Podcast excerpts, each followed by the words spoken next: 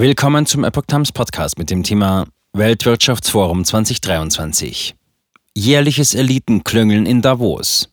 1000 Privatjets und Klimaaktivisten als Ehrengäste.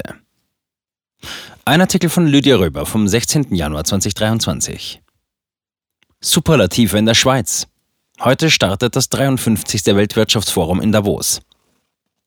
Staatschefs, Wirtschaftsbosse, NGOs und dazugeladene Aktivisten machen gemeinsame Pläne für den Rest der Welt. Das Weltwirtschaftsforum in Davos, WEF, toppt sich selbst. 52 Regierungschefs nehmen an der diesjährigen Ausgabe des WEF teil. Zuzüglich der teilnehmenden Minister kommt man schnell auf 379 Teilnehmende auf höchster Regierungsebene. Der Leitsatz für 2023 lautet Cooperation in a Fragmented World, Zusammenarbeit in einer fragmentierten Welt. Das gaben letzte Woche die Verantwortlichen um WEF-Gründer Klaus Schwab, 84, im Rahmen einer virtuellen Pressekonferenz bekannt. Davos. 3000 Teilnehmer und 1000 Privatjets. Schwab erwartet über 3000 Teilnehmer im WEF-Jahresmeeting. Das sind mehr als jemals zuvor. Die 53. Ausgabe des WEF findet vom 16. bis 20. Januar in Davos in der Schweiz statt. Zu den Staatschefs, die sich in Davos die Klinke in die Hand geben werden, zählen die finnische Premierministerin Sanna Marin, der deutsche Bundeskanzler Olaf Scholz, der niederländische Ministerpräsident Mark Rutte, der spanische Premierminister Pedro Sanchez, der griechische Premierminister Kyriakos Mitsotakis, der albanische Premierminister Edi Rama und der Schweizer Bundespräsident Alain Berset. Zählt man die angereisten Minister dazu, steigt die Zahl auf 379. Am Dienstag werden der deutsche Wirtschaftsminister Robert Habeck und Bundesfinanzminister Christian Lindner teilnehmen. Die meisten Regierungsvertreter kommen aus Europa, aber auch Asien. Insbesondere China ist mit einer großen Delegation vertreten. Elite trifft sich in der Schweiz. Kaviar, Krieg und Klimawandel. Auf der Tagesordnung stehen in diesem Jahr Themen wie Klimaschutz, Ernährungssicherheit und der Krieg in der Ukraine. Das Top-Thema wird wohl die Fahrt aufnehmender Inflation sein. Allein 56 Finanzminister und 19 Chefs von Zentralbanken sind angereist, um am Forum teilzunehmen. Wenn man es weniger neutral ausdrückt, wie schon 2010 das Manager-Magazin unter der Headline Ein Quantum Elitäres den Charakter der WEF-Treffen beschrieb, um auch in diesem Jahr unter Ausschluss der Öffentlichkeit Pläne über das Wohlergehen derselben zu schmieden. Die Lenker und Denker diskutieren, wie unsere Wirtschaft neu organisiert werden kann und besprechen sich abgeschirmt in kleinen Zirkeln oder auf der Abendparty. Unter den Anwesenden werden Christine Lagarde, Präsidentin der Europäischen Zentralbank EZB, und auch EU-Kommissionspräsidentin Ursula von der Leyen sein. Auch UNO-Generalsekretär Antonio Guterres reist nach Davos. Bereits im Vorfeld war bekannt, dass US-Präsident Joe Biden nicht nach Davos kommen wird. Andere Polithochkaräter aus den Staaten reisen indes an, sowie FBI-Direktor Christopher Wray. Geheimniskrämerei um Teilnehmer. Wenn also rund 10 Prozent der Teilnehmenden der Konferenz Staatschefs und Minister sind, wer sind also der Rest?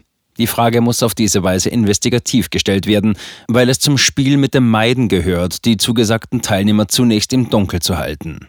Man kann demnach auch Aufmerksamkeit für eine Veranstaltung generieren, wenn man den Eindruck erweckt, man suche diese Aufmerksamkeit gar nicht.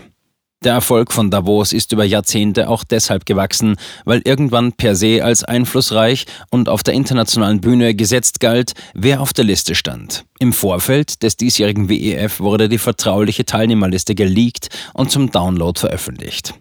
Auf den fast 180 Seiten, auf denen die Teilnehmer alphabetisch nach Ländern geordnet sind, sind auch über 90 deutsche Einladungen zu finden. Die Führungsriege von Allianz bis Audi über Volkswagen, Merck und McKinsey bis hin zu SAP und Siemens, begleitet von Vertretern aller großen Medienhäuser oder Mainstream-Medien von der privaten FAZ bis zum öffentlich-rechtlichen ZDF. Aber auch Remzmar-Spross Luisa Neubauer scheint gern gesehener Gast zu sein. Sie ist nach 2020 wieder mit von der Partie und als Climate-Aktivist von Fridays for Future aufgeführt. Sie kommt dann quasi direkt aus Lützerath, wo sie gerade ihr Gesicht als führende Klimaaktivistin neben Greta Thunberg in die Kamera hielt. Wie Frau Neubauer anreist, ist nicht bekannt. Man weiß aber, dass ca. 1000 Learjets die Davos umgebenden Flughäfen wie Friedrichshafen und Altenrhein anfliegen werden. Klimaaktivisten als Ehrengäste. Die eingeladenen Klimaaktivisten sitzen demnach mit am runden Tisch, wo jenseits demokratischer Prozesse die großen Deals gemacht werden. Die Wirtschaftswoche titelte dazu einmal Die Dealökonomie ersetzt den Multilateralismus. Während das WEF als internationale Organisation über sich selber angibt, sich auf die Verbesserung der Weltwirtschaft und die Förderung von Zusammenarbeit zwischen Regierungen, Unternehmen und Experten zu konzentrieren, indem es sich als Podium für verschiedene Sektoren präsentiert, das über aktuelle wirtschaftliche und gesellschaftliche Herausforderungen diskutiert, ist bei Kritikern schon lange davon die Rede, dass beim WEF hinter dem Rücken der Bevölkerung gegenseitig die Profite erhöht und Konzerneliten und Regierungen eine toxische Hochzeit feiern würden. Zu Lasten der übrigen Gesellschaft. Wirtschaftsexperte Ernst Wolf, hier im Interview mit Epoch Times, gehört zu den scharfen Kritikern des WEF. Er beschreibt die private Organisation als eine Versammlung von Multimilliardären, Bankern und Politikern, die sich darauf konzentrieren, ihre eigenen wirtschaftlichen und politischen Interessen zu fördern, oft zu Lasten der übrigen Gesellschaft. Auf Twitter kündigt er den Start des WEF wie folgt an. Zitat. Davos, 16.01. Klaus Schwab erwartet zum Jahrestreffen des World Economic Forum ca. 3000 Besucher, die in mehr als 1000 Learjets anreisen und bis zu 25.000 Franken an Unterkunftskosten zahlen werden, um dort die Rettung der Welt vor dem Klimawandel zu besprechen. Ernst Wolf, 7. Januar 2023.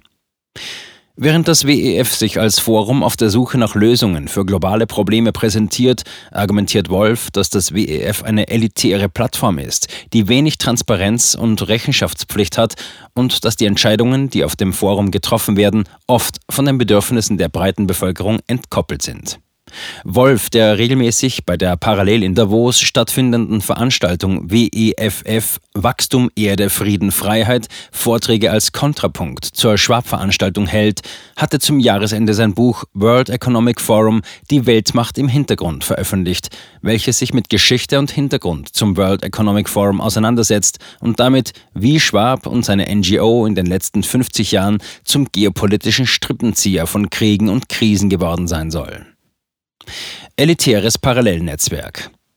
Der WEF ist übrigens auch eine erfolgreiche Kaderschmiede.